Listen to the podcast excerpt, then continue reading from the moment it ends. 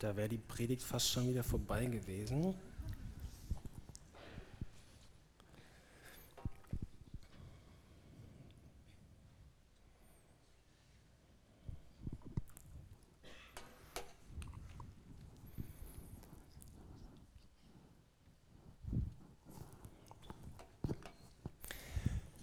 Der Kolosserbrief. Das sind nur ein paar Seiten Papyrus, vier Kapitel in der Luther-Übersetzung, 2042 Worte. Das macht ungefähr 11.700 Zeichen. Das ist gar nicht so viel. Also ich habe vor zwölf Jahren in meiner Geschichte Abi-Klausur habe ich mehr Zeichen, mehr Worte geschrieben. Und wenn man das Zeichenkontingent bei Twitter voll ausnutzt, wären das nur 42 Tweets. Ja, das ist ungefähr so viel, wie Donald Trump an so einem zornigen Nachmittag abschickt. Ja, so viel Kolosserbrief. Und diese 2000 Worte Gottes durch die Feder von Paulus werden euch in den nächsten Wochen im neuen Jahr beschäftigen. Immer dann, wenn ihr in den Saatgottesdienst geht oder zu Hause zuhört.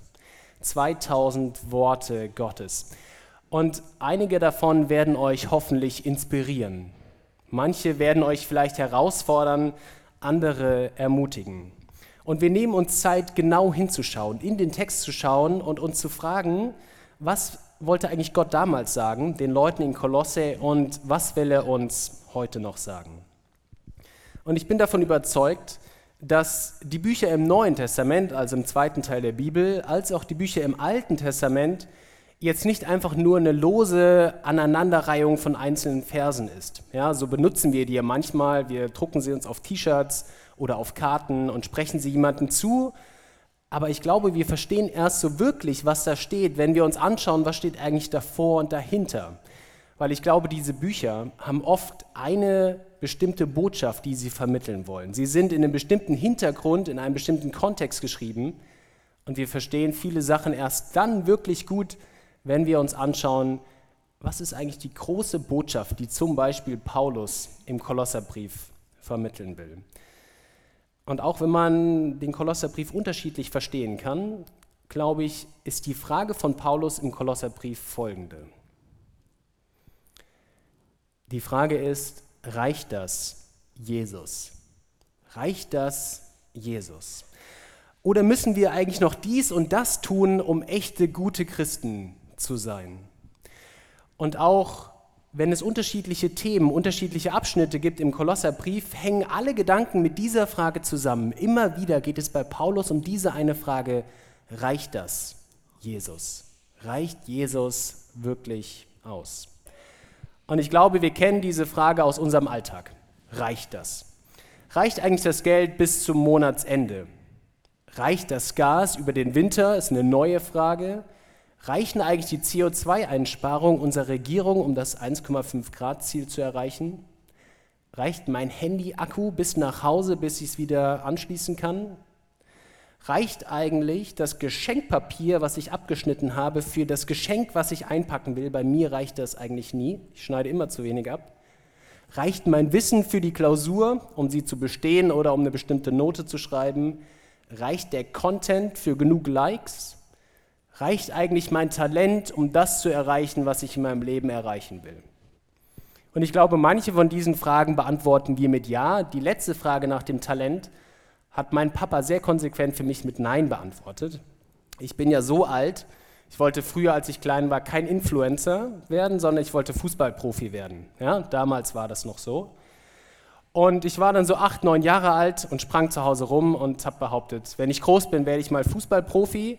Mein Papa hat gesagt, dafür bist du zu schlecht. Dein Talent reicht nicht aus. Mach dir keine Illusionen. Du wirst kein Fußballprofi werden. Er hat recht gehabt. Ich bin nur Pastor geworden. Doch Paulus geht es weder um Fußball noch um Handy-Akkus, sondern es geht ihm um die junge Gemeinde in Kolosse. Und die waren noch nicht allzu lange Christen gewesen. Wahrscheinlich haben sie erst vor ein paar Wochen, vor ein paar Monaten, vor ein paar Jahren die Botschaft von Jesus Christus gehört, nämlich was er am Kreuz auf Golgatha getan hat. Und dass eigentlich das voll und ganz ausreicht, dass Jesus alles getan hat. Doch dann hören sie von Leuten links und rechts, dass das nicht ausreicht. Jesus, du kannst dir doch nicht vorstellen, dass ein Mensch ausreicht für dein Glück, dafür, dass du gerettet wirst. Du musst auf jeden Fall noch andere Sachen machen. Tu dies, mach das. Jesus alleine reicht nicht aus. Und die Gefahr besteht für die Menschen in Kolosse, Jesus aus den Augen zu verlieren. Ja, die sind auf einem Weg unterwegs, die haben eigentlich ein Ziel klar vor Augen, aber je mehr Dinge links und rechts aufpoppen, umso eher sind die in der Gefahr, nach links oder rechts abzubiegen, Jesus aus den Augen zu verlieren. Habt ihr schon mal versucht, bei, bei Amazon, bei Amazon nur eine Sache zu kaufen? Ja, Warenkorb, nur eine Sache anklicken, die in den Warenkorb zu legen und zu sagen, Bestellung abschicken. Das ist gar nicht so leicht, weil sobald da eine Sache liegt, poppen ganz viele andere Sachen auf, wo Amazon dir sagt, du brauchst übrigens das auch noch. Guck mal hier, zwei für eins, hier einen Bundle, das Buch wäre noch geil oder kauf dir doch das, weil das finden andere User irgendwie gut. Wenn meine Frau Annika in den DM in Marburg geht, um Windeln zu kaufen, dann dauert das in der Regel so eine Dreiviertelstunde. Und das hat nichts damit zu tun, dass der DM in Marburg zwei Kilometer lang wäre, sondern das hat damit zu tun, dass vom Eingang die 30 Meter bis zur Abteilung der Windeln meiner Frau Annika 100 Dinge auffallen, die wir auf jeden Fall auch noch zusätzlich zu den Windeln brauchen. Ja, wir brauchen auf jeden Fall die bestimmte Handcreme, wir brauchen auf jeden Fall neue Quetschis für die Kinder, wir brauchen auf jeden Fall irgendwelche neuen Kinderschuhe aus Bio-Alpaka-Wolle aus Chile. Ja? Das ist ganz wichtig. Die brauchen wir, um zu überleben, auch bis zum nächsten Tag. Und ich bin dann immer mit den Kindern auf so einem Indoor-Spielplatz, äh, ein paar Straßen weiter. Und je länger es dauert, denke ich immer darüber nach, ob ich nicht einfach ihre Kreditkarte bei unserer Bank als gestohlen melde, dass wenn die dann an der Kasse ankommt, ihre Kreditkarte gesperrt wäre. Ja? Und dann gehe ich da hin und sage, oh, ich habe noch 5 Euro, das reicht noch für ein Packen Windeln. Reicht das? Reicht Jesus wirklich aus? Caro hat euch eben schon so ein bisschen ins Nachdenken gebracht, was eigentlich unsere Vorstellungen sind, was braucht man als guter Christ. Und wir wollen ein bisschen zusammen in den Kolosserbrief schauen. Und ich habe eine Stimme, die den Text vorliest. Danke dir, Lennox. Paulus, Apostel Christi Jesu durch den Willen Gottes, und Timotheus, der Bruder an die Heiligen in Kolosse, die Brüder und Schwestern, die an Christus glauben, Gnade sei mit euch und Friede von Gott, unserem Vater. Wir lesen den Anfang von einem Brief. Ein Brief, wie erklärt man das? Das ist sowas wie eine E-Mail, aber halt abgedruckt auf Pflanzenfasern. Ja? Verrückter Gedanke, auf Pflanzenfasern, äh, Papyrus, Papier, E-Mail. Ja? Und anders als in unseren E-Mails steht der Autor aber nicht am Ende, nicht mit freundlichen Grüßen Paulus und Timotheus, sondern ganz am Anfang.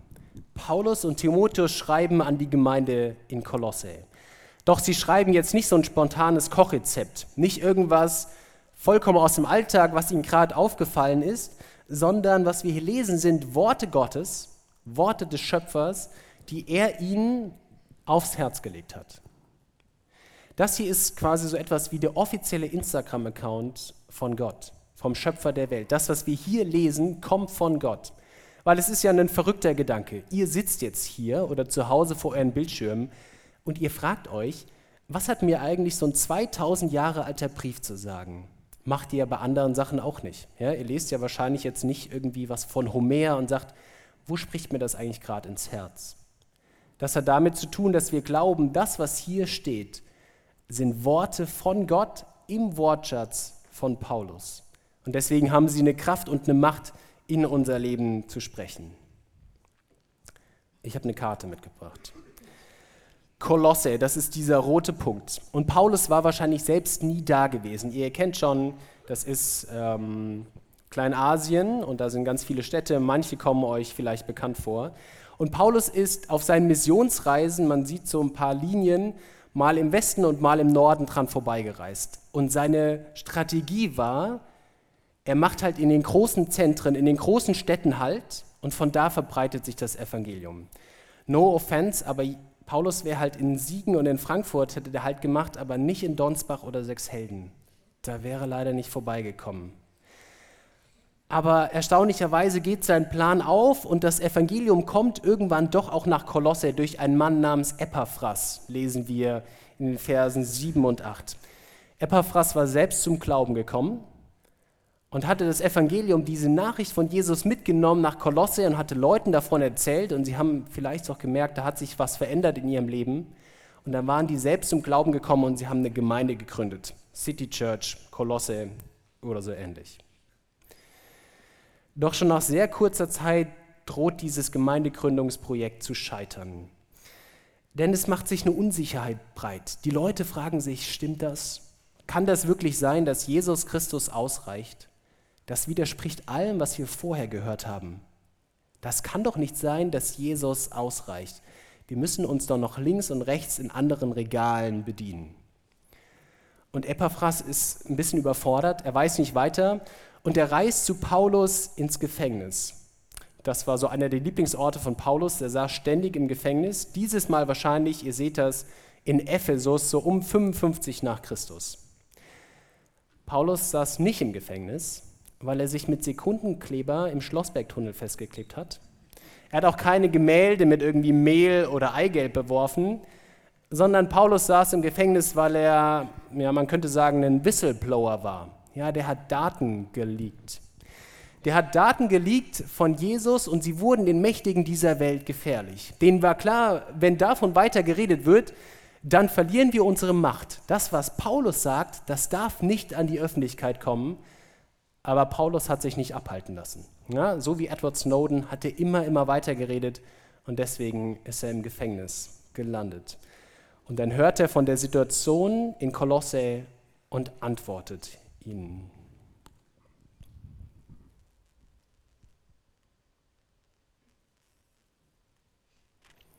Ich drücke, es passiert nichts, da müsst ihr wahrscheinlich, da kommt was.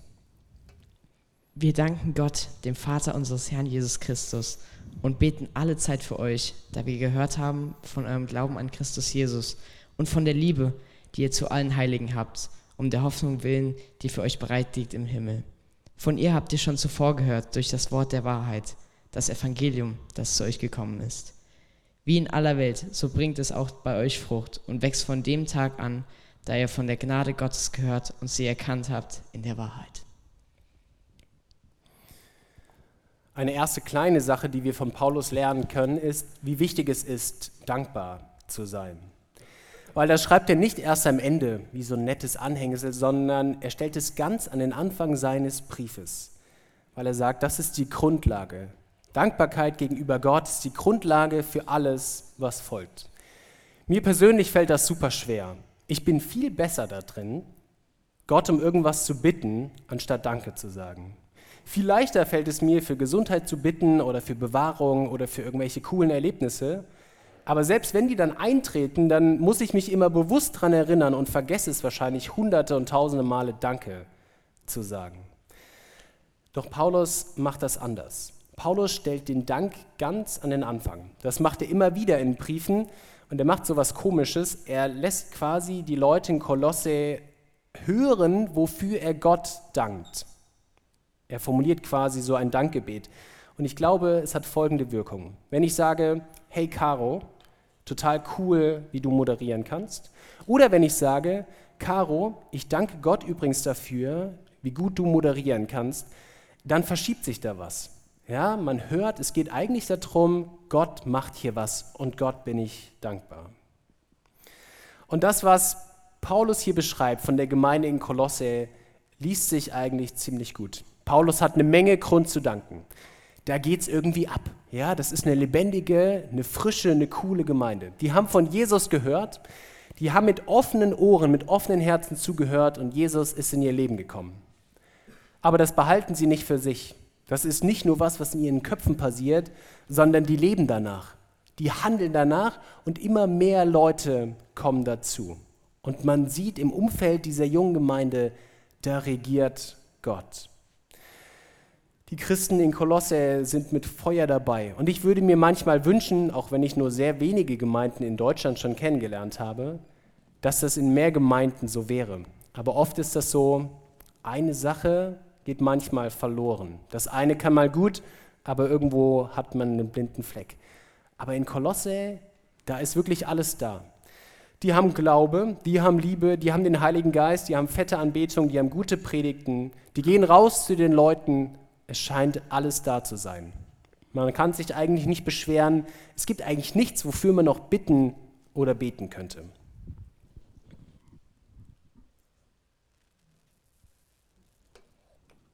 Darum lassen auch wir von dem Tag an, an dem wir es gehört haben, nicht ab für euch zu beten und zu bitten, dass ihr erfüllt werdet mit der Erkenntnis seines Willens in aller geistlichen Weisheit und Einsicht, dass ihr des Herrn würdig ihm ganz zu gefallen lebt und Frucht bringt in jedem guten Werk und wachst in der Erkenntnis Gottes und gestärkt werdet mit aller Kraft durch seine herrliche Macht zu aller Geduld und Langmut.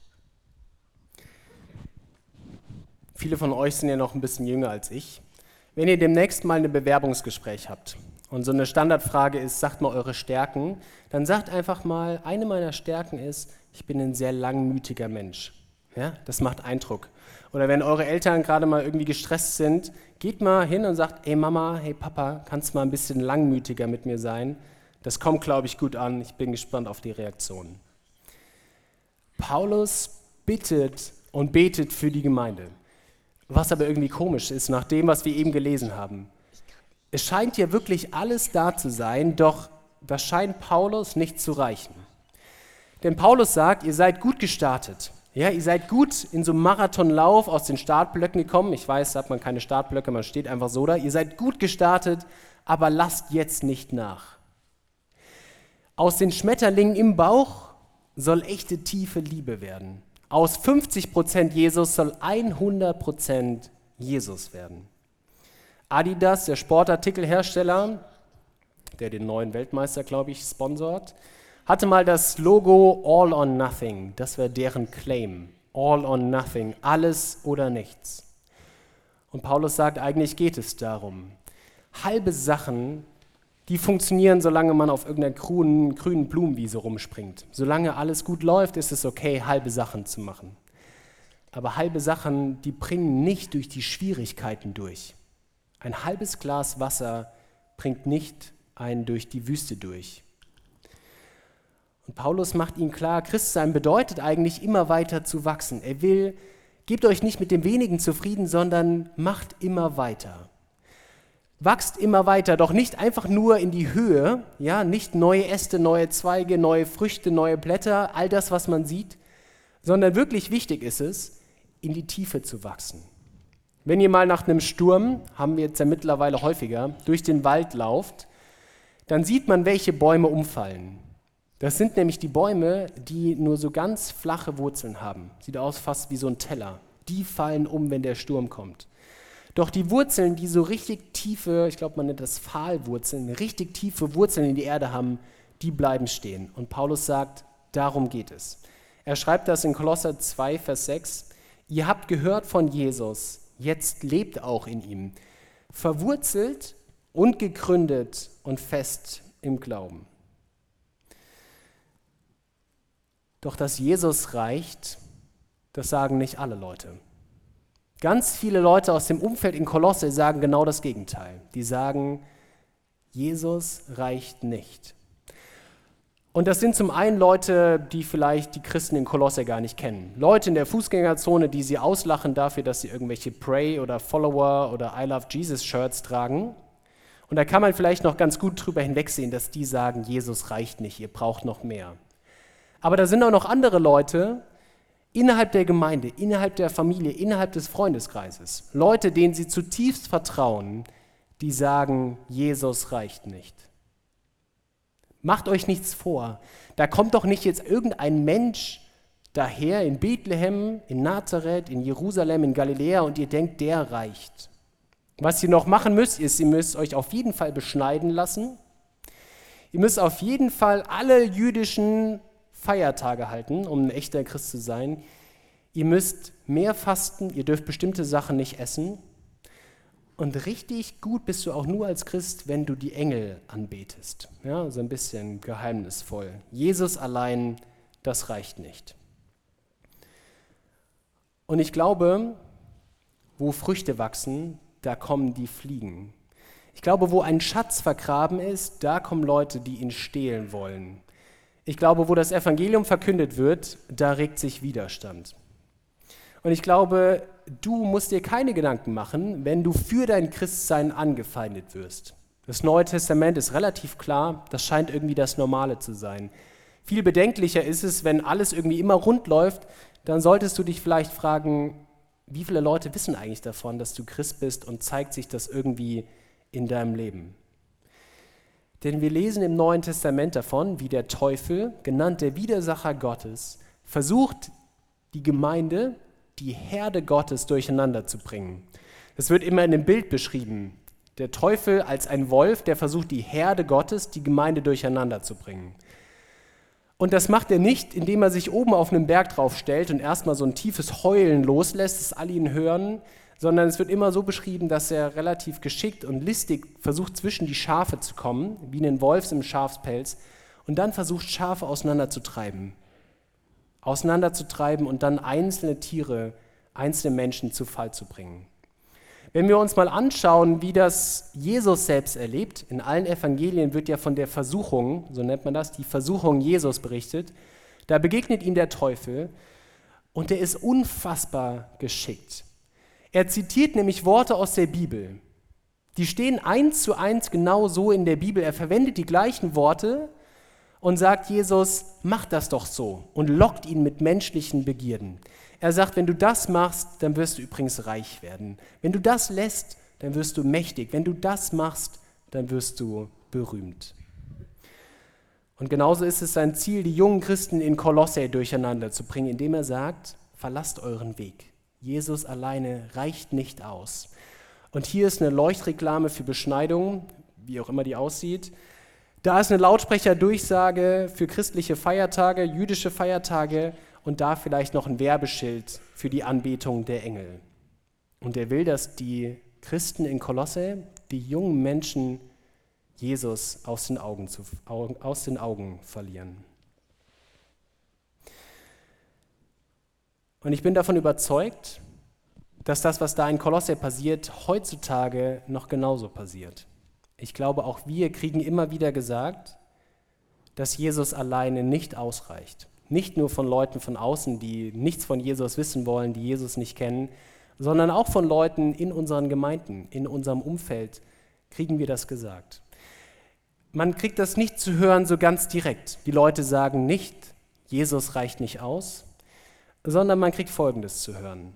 Man kriegt zu hören, natürlich reicht Jesus aus, aber schön wäre es natürlich auch noch, wenn du das machst. Natürlich ist der Glaube genug, aber eigentlich musst du schon auch noch das und das mitbringen. Natürlich lesen wir alles in der Bibel, aber so ein Buch von Timothy Keller musst du eigentlich auch gelesen haben. Natürlich reicht Gottes Gnade, aber so ein bisschen was musst du schon auch noch selbst mitbringen.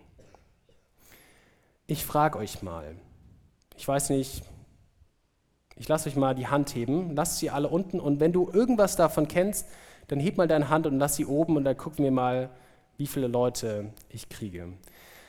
Wer von euch hat schon mal Folgendes gehört? Wer von euch hat vielleicht folgenden Satz in seinem Kopf, weil er denkt, der ist wahr? Wer hat schon mal Folgendes gehört? Als guter Christ musst du immer freundlich sein. Als guter Christ musst du regelmäßig Bibel lesen. Als guter Christ musst du für andere beten.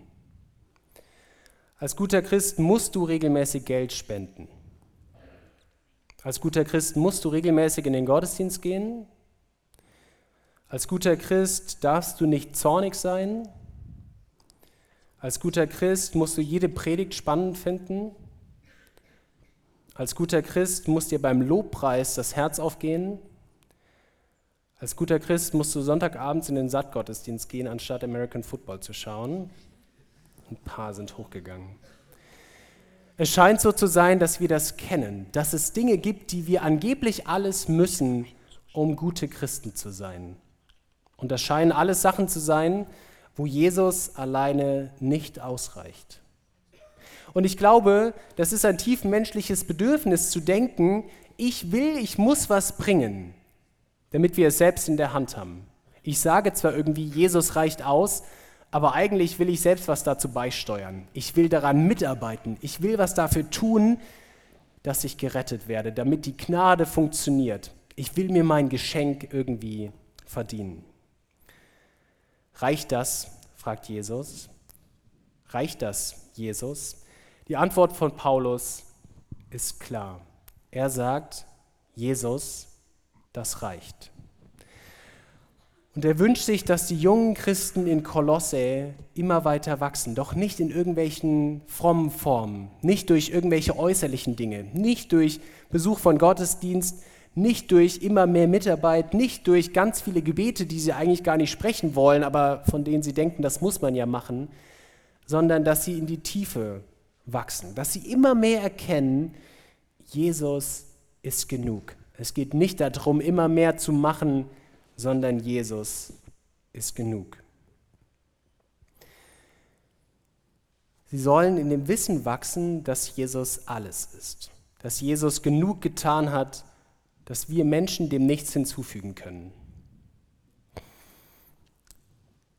Mindestens drei meiner YouTube-Kanäle, die ich abonniert habe, werden gesponsert von Y-Food. Hände hoch, wer kennt Y-Food? Wer schon mal probiert? Guck mal, kennen deutlich mehr, als sie es probiert haben. Kann man trinken, muss man nicht. Aber Y-Food ist eine Trinkmahlzeit, die behauptet, dass alles drinsteckt. Reicht komplett aus. Du musst nichts anderes mehr trinken. Du kaufst dir 10 Kilo Y-Food und dann kannst du nach Panama gehen, um dann da äh, zwei Wochen zu überlegen. Und wenn irgendjemand irgendetwas behauptet, dass was vollkommen ausreicht, dann lohnt es sich ja mal, hinten drauf zu schauen und zu gucken, was steckt da eigentlich alles drin. Was ist denn eigentlich alles drin, dass die Behauptung stimmen könnte, ich brauche nichts anderes mehr. Nichts anderes in den Regalen, ich könnte mir immer nur Y-Food kaufen, Kühlschrank voll, ist auch leichter beim Kochen, aber da müsste ich ja mal hinten drauf schauen und gucken, was steckt da alles drin. Und genauso lohnt es sich, denkt sich Paulus, bei Jesus genauer hinzuschauen. Warum sollten wir eigentlich denken, dass Jesus ausreicht? Und das lesen wir in dem letzten Abschnitt dieser Predigt. Er ist das Ebenbild des unsichtbaren Gottes, der Erstgeborene vor der Schöpfung. Denn in ihm ist alles geschaffen, was im Himmel und auf Erden ist, das Sichtbare und das Unsichtbare. Es seien Throne oder Herrschaften oder Mächte oder Gewalten. Es ist alles durch ihn und zu ihm geschaffen. Und er ist vor allem und es besteht alles in ihm. Und er ist das Haupt des Leibes, nämlich der Gemeinde. Er ist der Anfang, der Erstgeborene von den Toten, auf dass er in allem der Erste sei. Denn es hat Gott gefallen, alle Fülle in ihm wohnen zu lassen und durch ihn alles zu versöhnen zu ihm hin. Es sei auf Erden oder im Himmel, indem er Frieden machte durch sein Blut am Kreuz. Dieser Abschnitt, ein sogenannter Hymnus, bildet das Zentrum des gesamten Kolosserbriefs. Das ist wie so ein Fluchtpunkt in einem Bild, wie das Bullseye auf einer Dartscheibe, wie der Marktplatz in einer Stadt. Alles läuft auf diese Verse zu. Immer wieder kommt Paulus zurück in seinem Brief und sagt, erinnert euch mal daran, was ich da geschrieben habe. Guckt noch mal rein auf die erste Seite und lest euch durch, wer eigentlich Jesus ist und welche Bedeutung er hat. Denn für die Einwohner von Kolosse war Jesus nur ein Gott neben anderen. In der griechischen Götterwelt gab es ganz, ganz viele Götter, die saßen oben auf dem Olymp, auf dem heiligen Berg, auf dem heiligen Berg und haben sich dann belustigt darüber, was unten bei den Menschen abging. Und jeder Gott hatte so eine spezielle Aufgabe. Hermes, das war der mit dem Bogen, der war für die Liebe zuständig. Der war quasi so das Parship oder Tinder der Götterwelt. Dann gab es Poseidon, der mit dem Dreizack, der war fürs Meer zuständig. Gut, und der hätte Jesus so ein zusätzlicher Gott sein können. Das wäre okay gewesen. Der wäre halt zuständig gewesen für Brotvermehrung, wenn man mal eine Krankenheilung braucht oder Unterricht im, auf dem Wasser gehen. Ja? Das hätte so das Ressort von Jesus sein können. Doch Paulus stellt diese Ansicht vollkommen auf den Kopf. Er sagt den Leuten in Kolosse, und das sage ich euch auch, schaut euch mal um. Schaut euch mal um. Alles, was ihr seht, alles, was ihr anfassen könnt, alles, was läuft, alles, was atmet, alles, was denkt, all das hat Jesus Christus geschaffen und all das deutet auf Jesus hin. Jeder Herrscher dieser Welt, jeder Mächtige, jeder Reicher, jeder Unternehmer, jeder Millionär, jeder Influencer muss irgendwann seine Knie beugen vor Jesus Christus. Er hat am Kreuz auf Golgatha den größten Sieg errungen, den mal jemals errungen hat. Größer als das 7-1 gegen Brasilien. Größer als der Sieg der Vikings gestern Abend gegen die Colts. Größer als ein Sieg über Corona, größer als ein Sieg über Putin. Jesus Christus hat den Sieg über den Tod und den Schmerz der ganzen Welt errungen. Und deswegen lebt er immer noch. Und er lebt und er sitzt auf dem Thron im Himmel und herrscht über diese Welt und seine Gemeinde und er kommt wieder, um ein neues Reich aufzurichten. Dieser Jesus, dieser Jesus reicht. Damit meint Paulus nicht, dass es egal ist, was wir tun. Er möchte, dass wir immer weiter wachsen, aber nicht nach links oder rechts, sondern in die Tiefe, in der Erkenntnis, dass Jesus ausreicht und wir ihm immer ähnlicher werden sollen. Ihm ist nicht egal, wie wir leben, aber er möchte, dass wir in die Tiefe wachsen. Noch zwei kleine Beispiele. Die Pharisäer und die Schriftgelehrten. Im Neuen Testament wurden die wahrscheinlich zu Jesus Geburtstagsparty nicht eingeladen. Ja, die hatten es nicht so miteinander. Da stimmte äußerlich alles, in der äußeren Form. Die konnten toll beten, die hatten immer die beste Kleidung, die waren rasiert, die waren beschnitten, die gehörten zum Volk Israel, die haben das meiste Geld gespendet. Aber innen drin war gar nichts. Innen drin war es tot. Sie hatten keinen Glauben und es fehlte ihnen Nächstenliebe, Demut und Dankbarkeit. Und dann die Bettler und die Blinden und die Huren, die waren sicherlich bei Jesus Geburtstagspartys eingeladen. Und da stimmte äußerlich nichts. Die hatten keinen Plan von der Bibel, die haben fünf Cent in die Kollekte geworfen, die hatten dreckige Kleidung, unbeschnitten, unrasiert, die hatten keinen Plan von irgendwelchen Feiertagen, aber innen drin brannte ihr Glaube. Innen drin waren sie Jesus ähnlich. Und darum geht es. Darum geht es Paulus im Kolosserbrief. Darum soll es heute Abend gehen. Jesus reicht. Und wenn du schon oft gehört hast, du musst irgendwelche Sachen machen, tu dies, tu das, mach das eine und lass das, um ein guter Christ zu sein, dann sage ich dir, das stimmt nicht. Du musst nicht. Du darfst ganz viele Sachen machen, weil Jesus sie dir aufs Herz legt, weil sie dich begeistern, weil du denkst, hey, das will irgendwie Gott für mich. Aber lass dir nicht von anderen Leuten sagen, du musst das machen. Jesus reicht. Amen. Ich bete. Jesus, du hast so viel getan. Du hast so viel getan für diese Welt und für jeden Einzelnen von uns. Und oft wünschen wir uns, wir könnten noch irgendwas hinzufügen. Dann würden wir uns besser fühlen. Wir würden uns fühlen, als hätten wir uns irgendwas verdient. Doch ich glaube, dass das nicht stimmt. Danke, Jesus, dass du alles für uns getan hast, dass du alles bist und dass wir dir vertrauen dürfen. Danke, dass du ausreichst, Jesus. Amen.